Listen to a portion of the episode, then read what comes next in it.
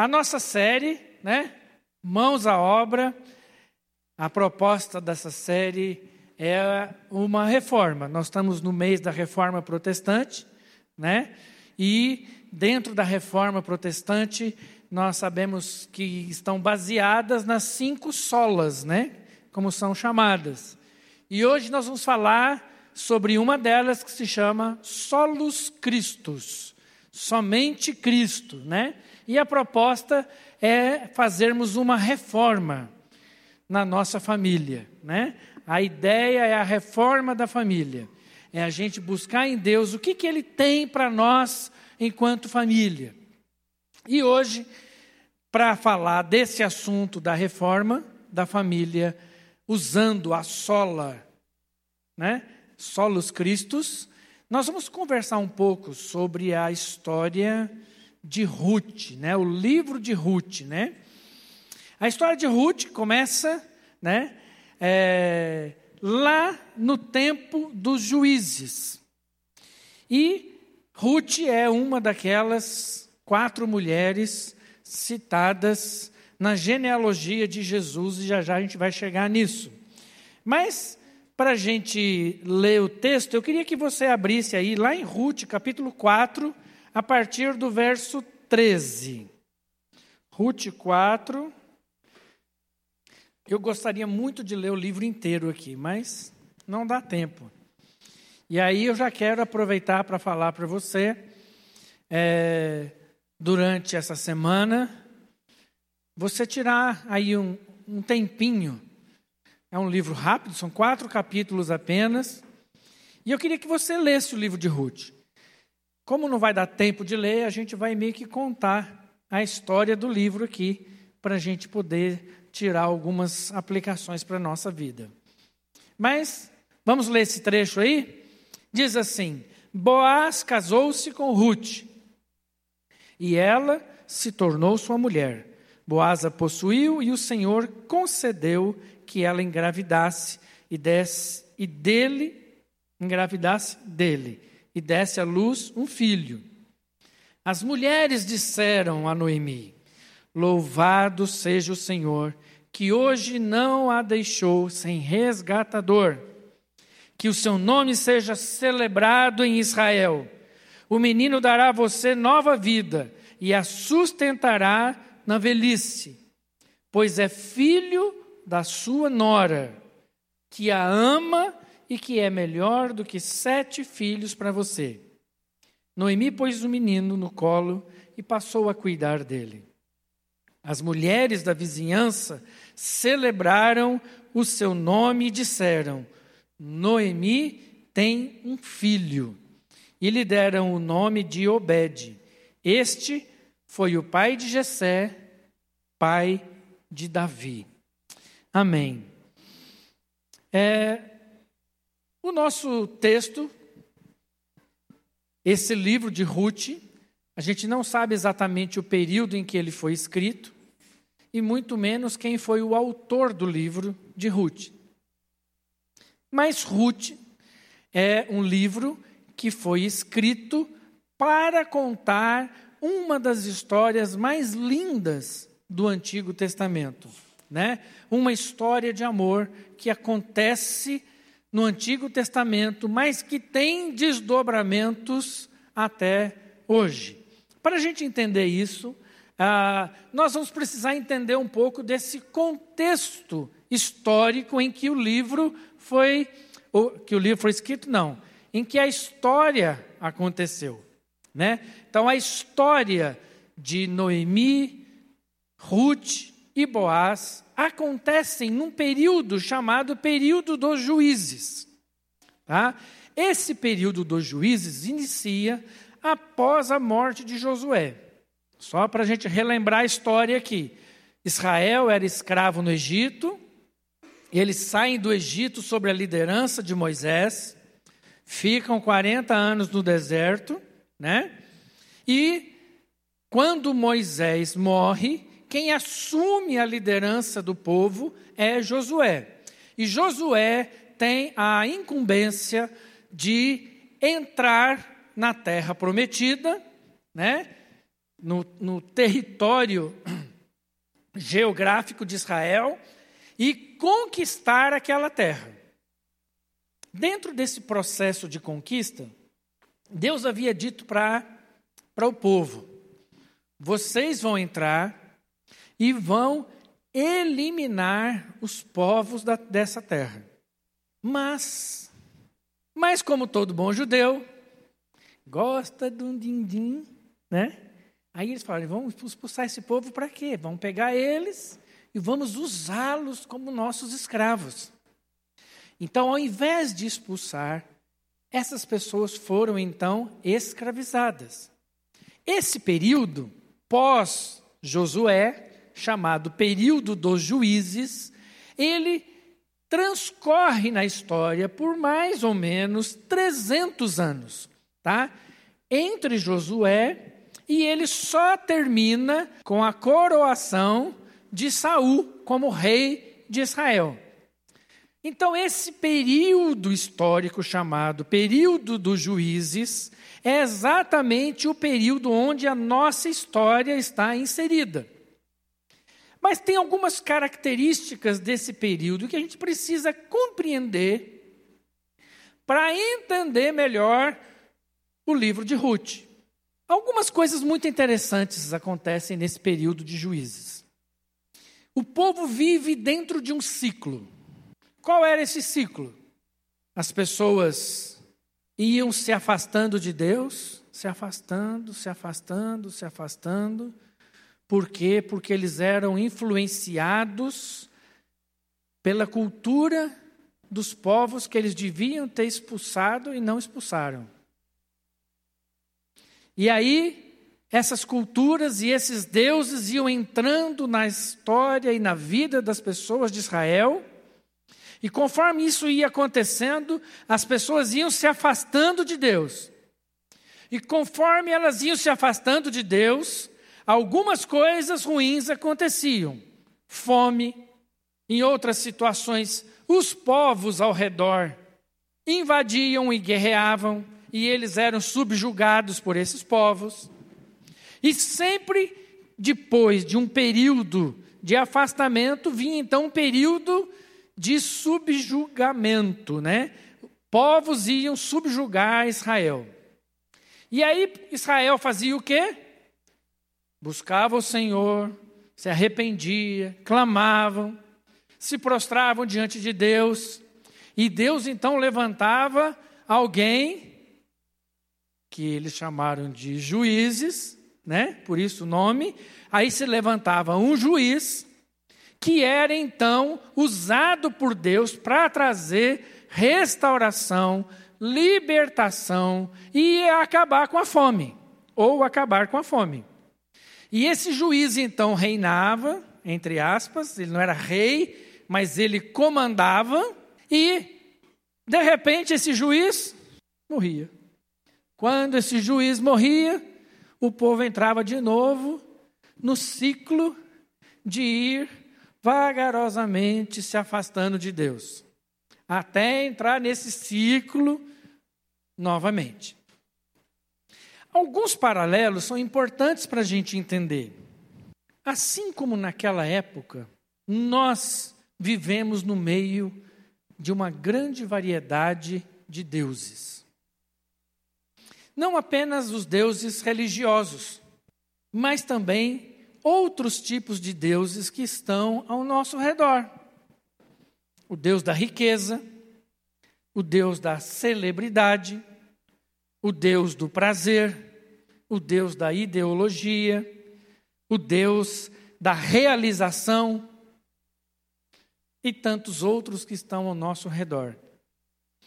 E no nosso tempo, hoje, nós poderíamos descrever o nosso tempo de uma forma que era muito comumente descrita o livro de Juízes. Aliás, eu vou ler aqui um versículo que todos os estudiosos entendem ser o resumo do livro de Juízes e do período dos Juízes. Olha o que diz.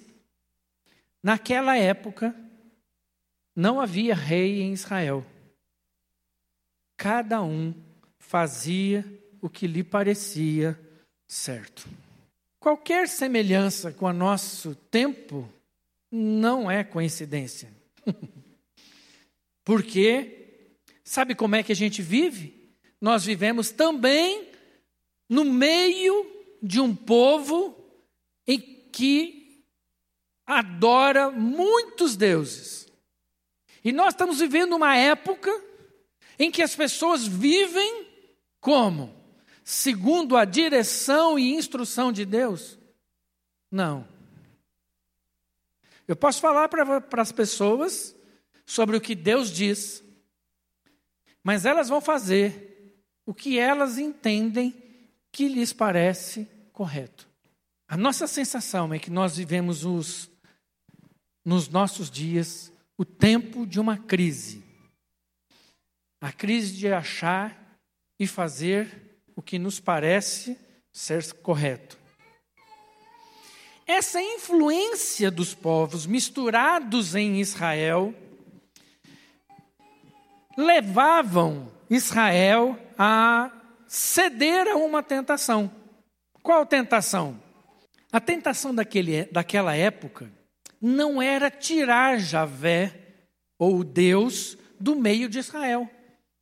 Essa não era a tentação. Sabe qual era a tentação? Era introduzir, junto com Javé, os outros deuses. A tentação que aquele povo tinha era de fazer o quê? Ao invés de deixar de cultuar Javé e passar a cultuar outros deuses, principalmente Baal, a proposta era diferente. A proposta era: não, não precisa tirar Javé. Apenas acrescente Baal. E com isso, a, o povo ia adorando a Javé, Jeová, Deus, pode escolher o nome, e ao mesmo tempo adorava Baal. Nesse período, é, as ações de Deus elas eram restritas a, a um campo específico. Lembram do ciclo que eu falei? Nesse ciclo, qual é a época que eles mais buscavam a Deus? Quando eram subjugados. Quando outras nações mais poderosas, belicamente falando, invadiam Israel, e aí então Israel buscava Deus. Ou seja, Javé era o Deus da libertação militar. Quando os inimigos eram dominados, eles entravam no dia a dia da vida. E a, a, o dia a dia daquele tempo, eles eram agricultores. Dependiam, então, da plantação, chuva, sol, clima. E quem era o Deus dessas coisas? Baal era o Deus da prosperidade, da fertilidade. E então, quando acabava a guerra, vagarosamente Baal era reintroduzido na vida cotidiana das pessoas. Como eu disse, a proposta nunca foi tirar Javé, mas sim introduzir deuses que pudessem garantir o sucesso deles, da vida deles. Qualquer semelhança com o que acontece hoje não é mera coincidência. Quando a gente fala de religião, qual é o Deus que nós buscamos? Hã? Nenhum. Qual é o Deus que nós buscamos quando fala de religião?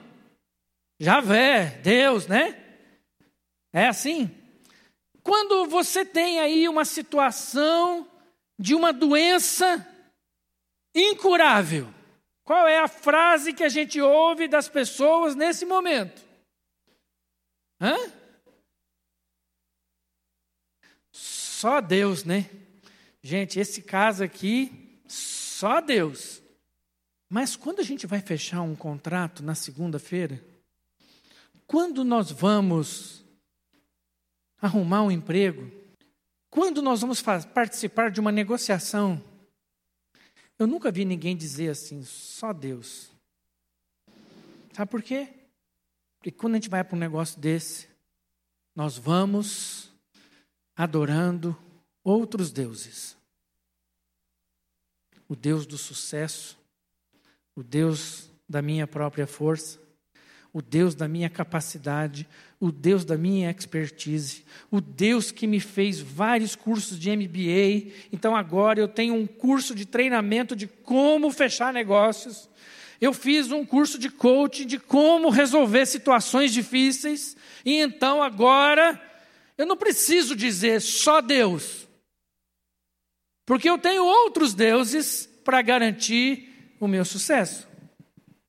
Era nesse meio, era dessa forma que as pessoas viviam. Gente, não estamos falando de hoje, não. Estou falando lá de juízes. Você pode achar que está parecido com hoje, mas não é. É lá dos juízes. Isso não acontece hoje. E no meio desse contexto, entra então a nossa história de Noemi, Ruth e Boaz. O nosso livro começa dizendo: No tempo dos juízes, houve fome em Israel. Isso significava o quê? Que dentro daqueles ciclos, o povo estava onde? Longe de Deus. E no meio dessa fome, Elimeleque, Noemi, Gente, eu não vou decorar o nome desses meninos. Malon e Quilion. Toda hora eu esqueço o nome deles. Malon e Quilion. Uns nomes bonitos. Para você que está grávida aí. Né? Sugestão de nome. Se forem gêmeos, então, perfeito. Malon, dá quase uma dupla sertaneja em Goiás, né? Nome muito parecido vira dupla sertaneja. E aí, essa família pai, mãe e os seus dois filhos solteiros resolvem viajar para Moabe.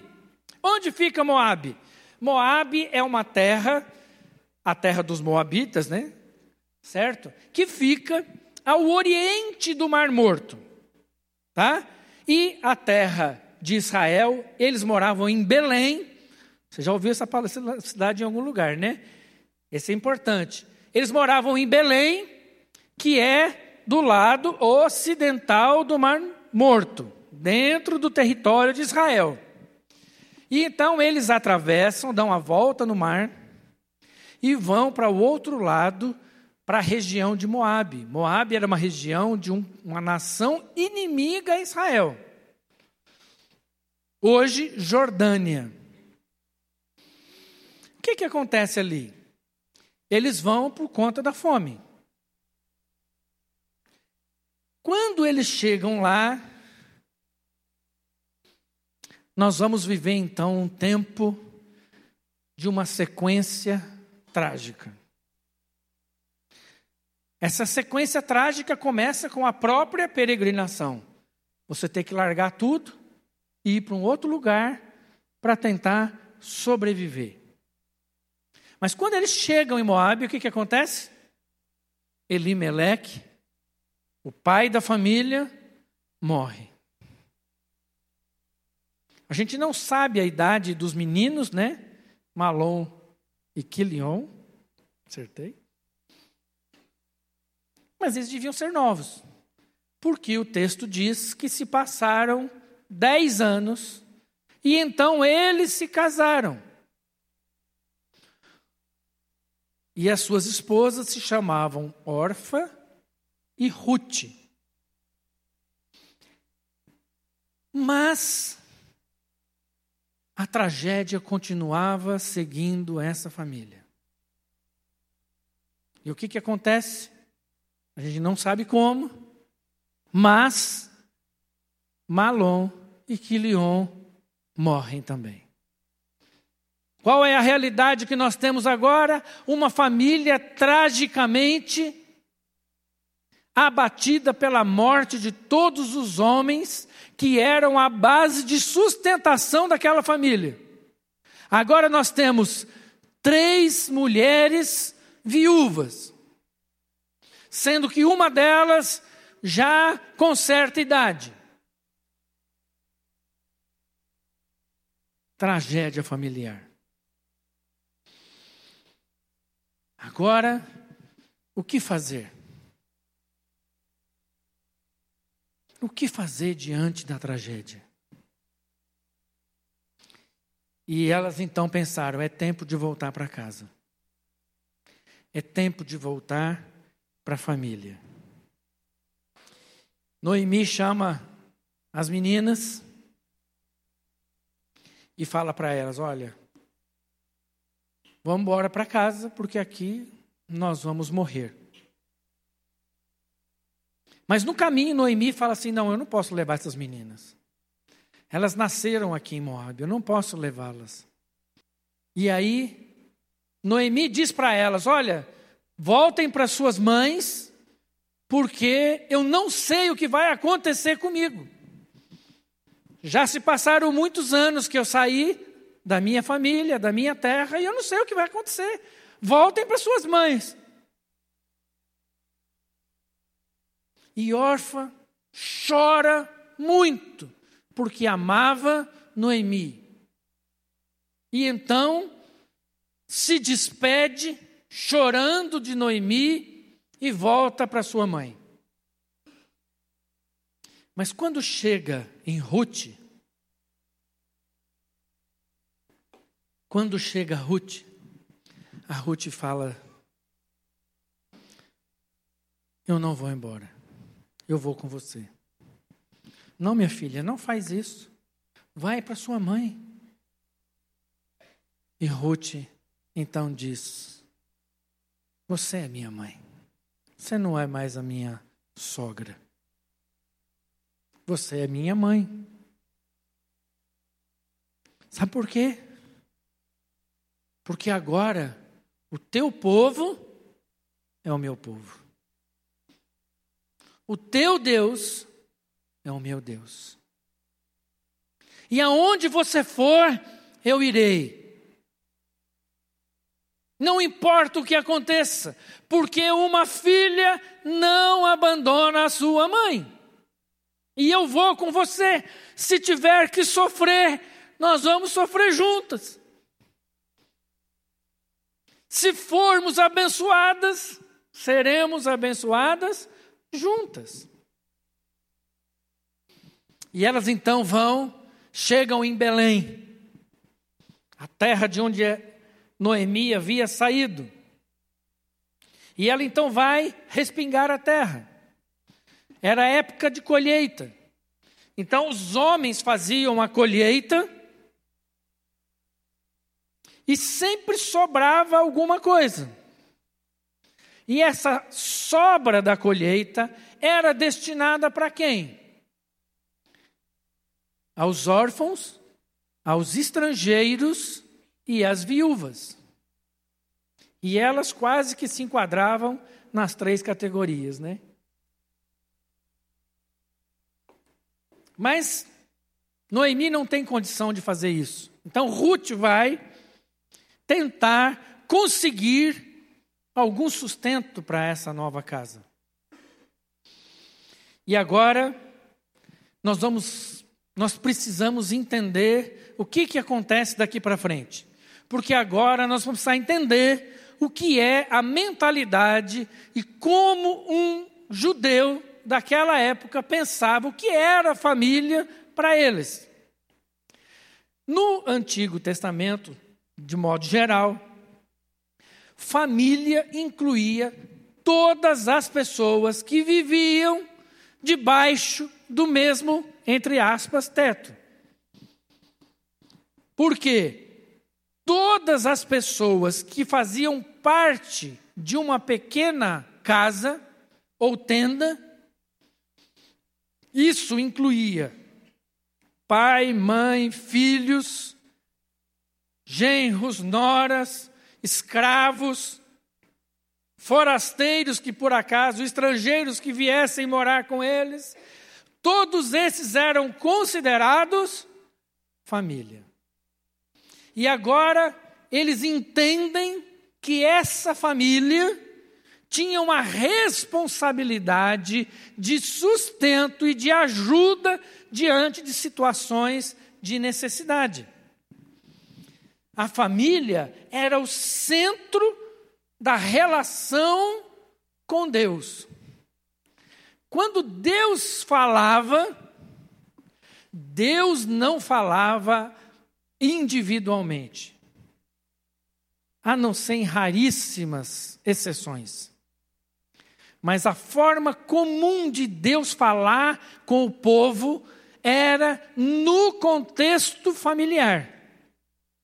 E Deus, então, sempre que tinha uma palavra, sempre que Deus trazia uma palavra, que Deus ministrava uma palavra, Ele ministrava essa palavra para a família. Era a unidade básica da estrutura de Israel. E, dentro dessa estrutura familiar, tinham duas leis que eram é, muito importantes no sentido de preservação da família. Uma delas era o levirato, né? O levir, ou cunhado. Coitado dos cunhados, né? Mas fazer o quê? Já, já não é fácil ser cunhado, né? Mas nessa lei dizia o seguinte: que se dois irmãos, um deles casasse e morresse antes de ter filho, o outro irmão deveria casar-se com a esposa viúva, para que, casando-se com a esposa viúva, viesse a ter filhos e assim preservar a, a, a descendência, obrigado, a descendência do irmão que havia morrido. Então, o levirato era uma forma de preservação do nome da família daqueles que ainda não tinham tido filhos. Uma outra lei, também parecida com essa, era a lei do Goel. Né? Vocês vão ouvir falar essa palavra algumas vezes hoje. Goel é o resgatador, o remidor, o protetor. Esse Goel era o quê? Quando não haviam irmãos, que é o nosso caso, da nossa família, né? os dois irmãos morreram. Então, um parente, o mais próximo na linha genealógica, tem então o direito e também o dever de ser o resgatador daquelas mulheres. E ele então poderia resgatar não apenas a mulher, mas as terras que pertenciam àquelas mulheres naquele período histórico, mulher não poderia ter propriedade, apenas os homens. Então, se os homens da família morreram, elas teriam que passar essa propriedade para outra pessoa, ou até que elas tivessem um filho e pudessem então ser o herdeiro dessas terras. Então, Goel é uma outra forma da gente é, entender isso. É importante notar que Goel ele não resgata apenas a viúva, mas ele resgata também o direito da terra. Vão guardando tudo isso, gente. Já já vocês vão entender onde eu estou querendo chegar.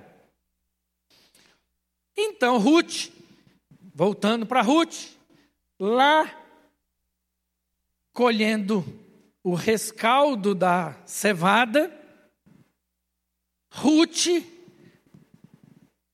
começa a entrar onde?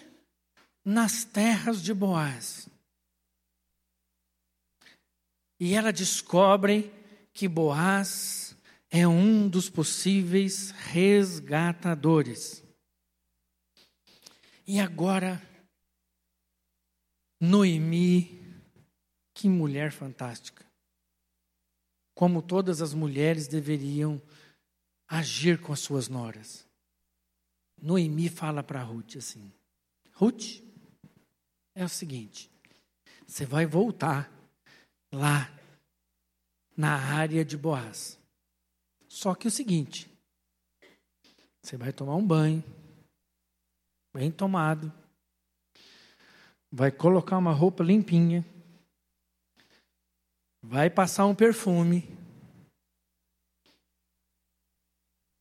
vai no salão, dá uma ajeitada. E o seguinte, depois que Boaz comer e beber e se deitar, você fica fica esperto onde ele vai deitar. E aí o seguinte, você vai lá, se deita aos seus pés e discretamente descobre os pés de Boaz. Ô oh, Noemi esperta, viu? Danadinha. Sabe por que, que ela pediu para Ruth descobrir os, os pés de Boaz? Porque a noite fazia frio. E sabe o que, que ia acontecer? No começo ele estava né, animado, né, tinha tomado umas, mas no meio da noite, o que, que acontece quando você, quando você dorme com o pé descoberto? você acorda. E quando ele acordasse, o que, que ele ia ver? Uau! Quem é essa aqui aos meus pés? E foi exatamente o que aconteceu. Boaz acorda no meio da noite e vê aquela moça, linda, cheirosa, aos seus pés. E ele fala: O que, que você está fazendo aqui? Quem é você? perguntou ele. E ela responde: Sou sua serva Ruth. Estenda sua capa sobre a sua serva, pois o Senhor é Goel, resgatador. Boaz lhe respondeu: O Senhor a abençoe, minha filha. Esse seu gesto de bondade é ainda maior do que o primeiro pois você poderia ter ido atrás dos mais jovens, ricos ou pobres. Boaz já não era tão novinho assim. Mas a postura de Ruth o impactou. A forma como ela agiu, como uma serva que deita aos pés de seu senhor. E Boaz fala: Caramba, eu sou resgatador. E então nós entramos pelo capítulo 4 e Boaz fala: Olha, existe um outro parente mais próximo que pode ser o seu resgatador. Eu preciso falar com ele primeiro. E aí Boaz vai falar com esse outro rapaz. Quando chega nesse outro rapaz, ele fala assim: Fulano, você quer resgatar as, as terras de Elimeleque, Quilion e Malom? Acertei? O cara fala: Ah, eu quero. E aí Boaz, muito esperto, fala assim: Mas tem um detalhe. Você resgatando as terras dele, você tem que levar também a sogra. Nessa hora vira sogra, né? Ou seja, ó, se você resgatar, ele, ele, tão esperto, ele não fala de Ruth, não, ele fala da, da, da veinha, né? Ó, você vai ter que levar Noemi e Ruth? Mas é Noemi que você vai levar, entendendo? Ou seja, ele dá um destaque em Noemi e fala de Ruth, né? E aí o cara fala assim: não, bom, pensando bem, se é assim, eu não vou poder resgatar. porque eram mais duas mulheres para ele sustentar, né? E Boaz então vai diante da porta da cidade, chama os líderes, chama os líderes na porta da cidade e diz: Olha, o fulano é resgatador, mas ele está abrindo mão e eu quero ser o resgatador de Elimeleque, Malom e Quilion. E com isso tenho então o direito de me casar com Ruth. Aí agora ele colocou a Ruth já no destaque, né? Vocês estão sentindo o negócio, né? E ele então coloca isso diante da cidade, ele diz que vai assumir e vai resgatar, vai ser o Goel na vida dessas mulheres. E então, Elimeleque, aliás, Boaz, tem o direito de se casar com Ruth. E com esse direito, casa com Ruth, e Ruth tem um filho, como foi o texto que nós lemos agora. É interessante que quando Noemi sai de Jerusalém, ela sai com a sua família completa. Mas quando ela. Jerusalém, eu falei? Belém, o que vocês entenderam mal, foi Belém. Quando ela sai de Belém, ela sai com a sua família completa. Quando ela volta de Belém, a Belém, a sua família está destroçada. Tanto é que quando ela chega, as mulheres falam: Noemi, que bom que você voltou. E ela fala: Não, não me chamem Noemi, me chamem Mara amarga. Agora, por conta de Goel, por conta do resgatador, as mulheres dizem para Noemi o quê? Louvado seja o Senhor, que proveu um resgatador para sua família. E te deu uma nora uma nora que te ama, que lhe é melhor do que sete filhos. Você não é mais Mara, você é uma mulher abençoada. Você é abençoada, porque o Senhor proveu um resgatador, porque o Senhor proveu Goel na sua vida. E deram ao nome daquela criança Obed, que quer dizer servo, servo do Senhor. E agora, sabe o que é mais lindo? É como Deus age na história. Uma mulher que teve a sua família tragicamente destruída, que se autodenominou Mara, agora é louvada como uma mulher abençoada. E sabe o que, que acontece? Na sua descendência, Obed gerou Jessé, que gerou Davi, que gerou Jesus, para encurtar a genealogia. Essa mulher é citada lá na genealogia de Jesus. Uma das quatro únicas mulheres citadas na genealogia de Jesus, por ter sido agora uma mulher reconhecidamente abençoada, porque o seu resgatador transformou a sua vida. E eu queria então fazer algumas aplicações práticas para nós. Sabe um detalhe dessa família? Era uma família comum. E para usar a linguagem do Pedro da semana passada, uma família ordinária. Uma família ordinária, comum. Uma família que vivia a sua vida. E a gente sabe que eles viviam com Deus, sabe por quê? Porque naturalmente não é possível uma nora gostar de uma sogra. Ainda mais duas noras.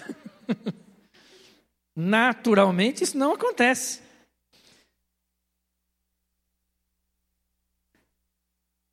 Mas é uma família comum que vive agora uma tragédia.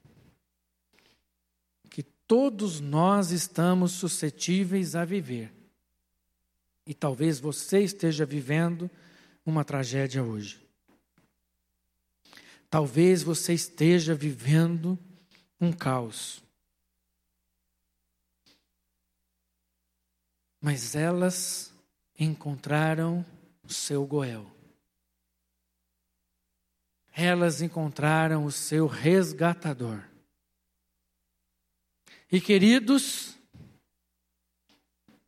o nosso resgatador está aqui hoje. E o resgatador das nossas famílias está aqui hoje, pronto para entrar na sua família e restaurar e transformar a sua família de Mara em abençoada, de amarga em abençoadora o nosso resgatador está aqui hoje para agir na sua vida. Outra aplicação prática. Diante de situações desafiadoras, sabe para onde eu tenho que voltar? Para casa, para a família. Elas lá em Moabe no meio da tragédia, elas se lembraram de casa. Se tem um lugar onde eu posso encontrar o meu resgatador, é em casa. E queridos, infelizmente, quando nós vivemos situações difíceis e desafiadoras na nossa vida, sabe qual é a nossa tendência? Se isolar, se esconder. Não quero ver ninguém, não quero falar com ninguém. Mas, meu querido, o lugar onde o resgatador se manifesta é no meio da família. Sabe aonde o Senhor vai alcançar o seu coração? Aqui, na família. É aqui na família que o Senhor pode transformar a situação da sua vida. Outra aplicação prática dessa história. Noemi foi levada ao vazio, provocado pelas suas perdas. Mas o amor entre ela e suas noras, e depois o amor entre Boaz e Ruth o amor que é fruto da ação poderosa de Deus na nossa vida, levam ela a ter e experimentar a plenitude da providência divina. O amor que ela semeou no coração de Ruth agora ela colhe a providência de Deus. Porque ela soube semear o amor na vida de seus filhos e filhas, ela agora tem a oportunidade de ter um resgatador, ela tem a oportunidade de ter um filho de seus filhos, porque era assim que eles entendiam que essa criança ela não era filha de Boaz, mas ela se tornava filha de Malom e Quilion, não sei em qual dos dois que era o marido de Ruth, né? Esse menino agora era a certeza da providência de Deus revelada na vida daquela casa. Porque ela soube amar. Outra aplicação é o preço do resgate.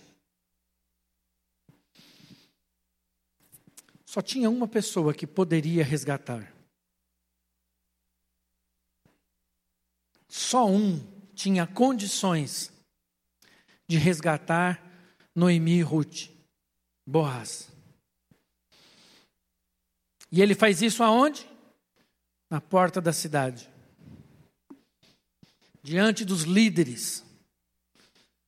Ele faz o resgate dessas mulheres e de suas terras. Muitos anos depois, um descendente de Ruth também seria levado para a porta da cidade. E agora esse descendente de Ruth, descendente de Noemi, descendente de Obed, descendente de Davi, agora também é levado para a porta da cidade.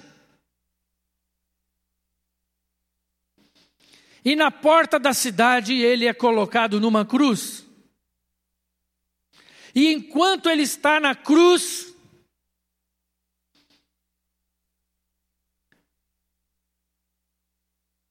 os líderes da cidade estão ali, ao redor, olhando, vendo o que está acontecendo, a humilhação do descendente de Ruth. E a última palavra que Jesus exclama na cruz, qual é? Está consumado. Mas sabe o que isso quer dizer? No original, a palavra usada aí é tetelestai. Jesus exclama com o seu último suspiro, ele grita: Tetelestai. E sabe o que é que significa Tetelestai? Está pago. Está pago. O resgate da nossa vida foi definitivamente pago.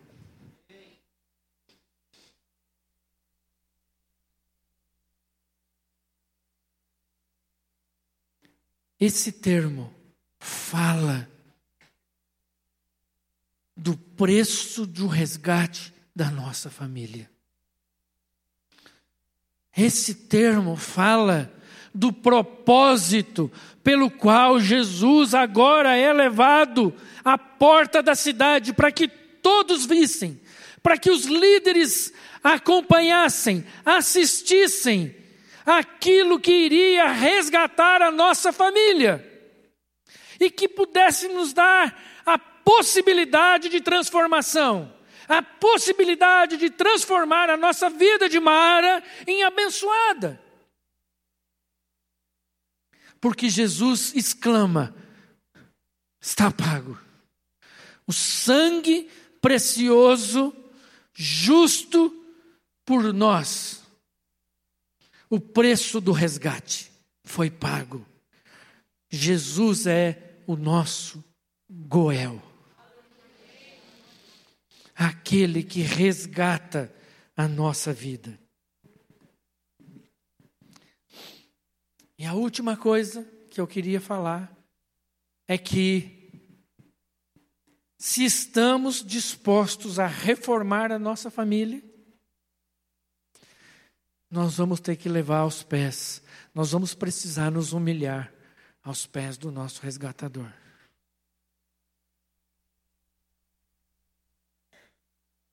Nós vamos ter que deitar no sereno, deitar aos pés do nosso resgatador e dizer: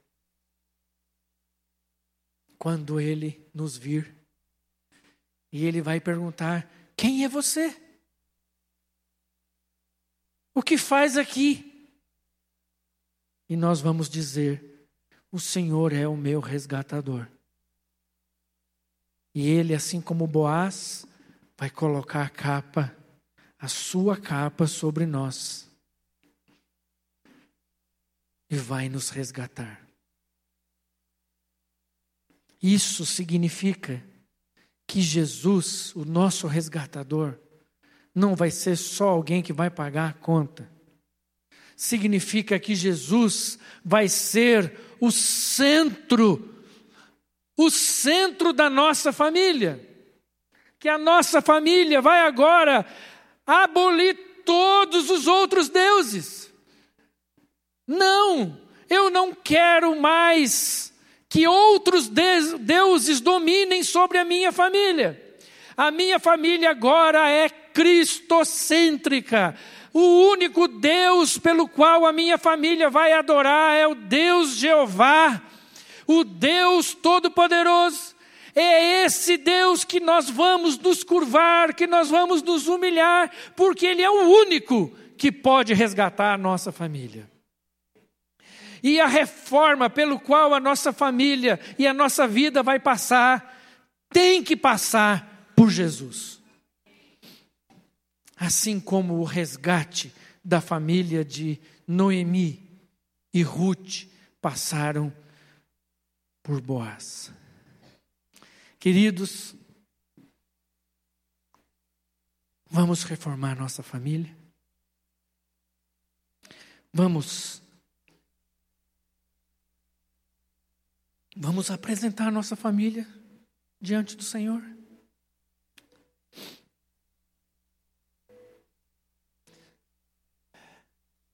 Talvez muita coisa precisa mudar na sua casa, né? Valores, princípios, talvez tragédias, talvez relacionamentos destruídos. Eu não sei. Mas eu sei quem pode pagar essa conta. O nosso Goel, o nosso resgatador, o nosso remidor. E eu queria orar com você.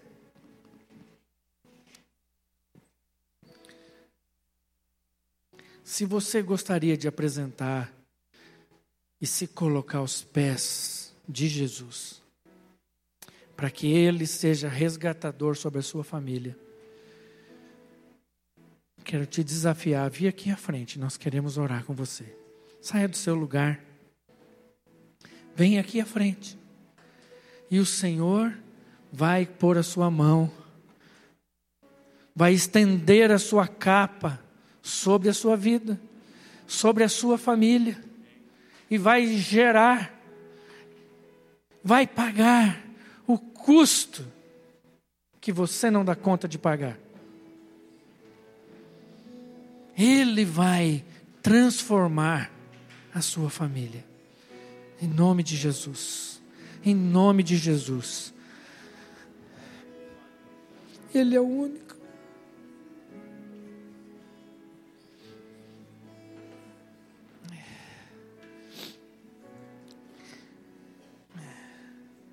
Ele é o único que pode,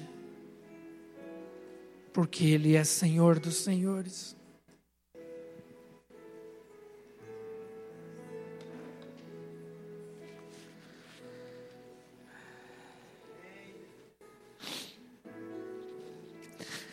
Senhor, em nome de Jesus, o Senhor conhece cada vida aqui, Pai.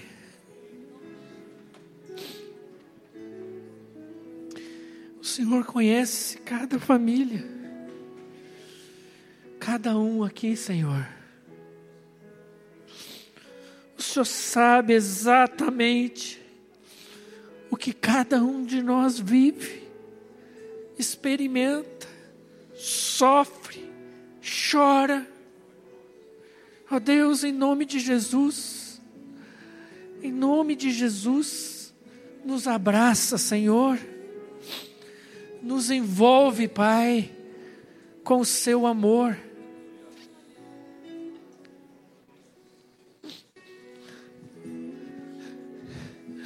Nós queremos, Pai, nos submeter a Ti, compreendendo, Pai, compreendendo Teu papel de resgate na nossa vida. Oh Deus, em nome de Jesus, em nome de Jesus. Olha, Pai, para o teu povo. Olha, Senhor, para nós. Olha, Senhor, para nós. Estende, Pai, estende a sua capa sobre nós, sobre a nossa família, Pai sobre nós, Senhor. Age, Senhor. Age, Senhor. Age, Pai, pelo teu Espírito. Toma, Senhor, as nossas vidas, Paizinho. Toma, Senhor, as nossas vidas. Derrama a sua graça super abundante sobre nós. Em cada dia em cada uma das nossas casas, nas nossas famílias, que sejamos, Senhor, famílias que podemos dizer, somos famílias abençoadas, somos famílias abençoadas, não porque nós conseguimos, mas porque o Senhor pagou o preço na cruz do Calvário. O único que é o nosso resgatador o nosso Goel. Faz isso, Pai, nas nossas vidas, segundo a tua misericórdia, em nome de Jesus.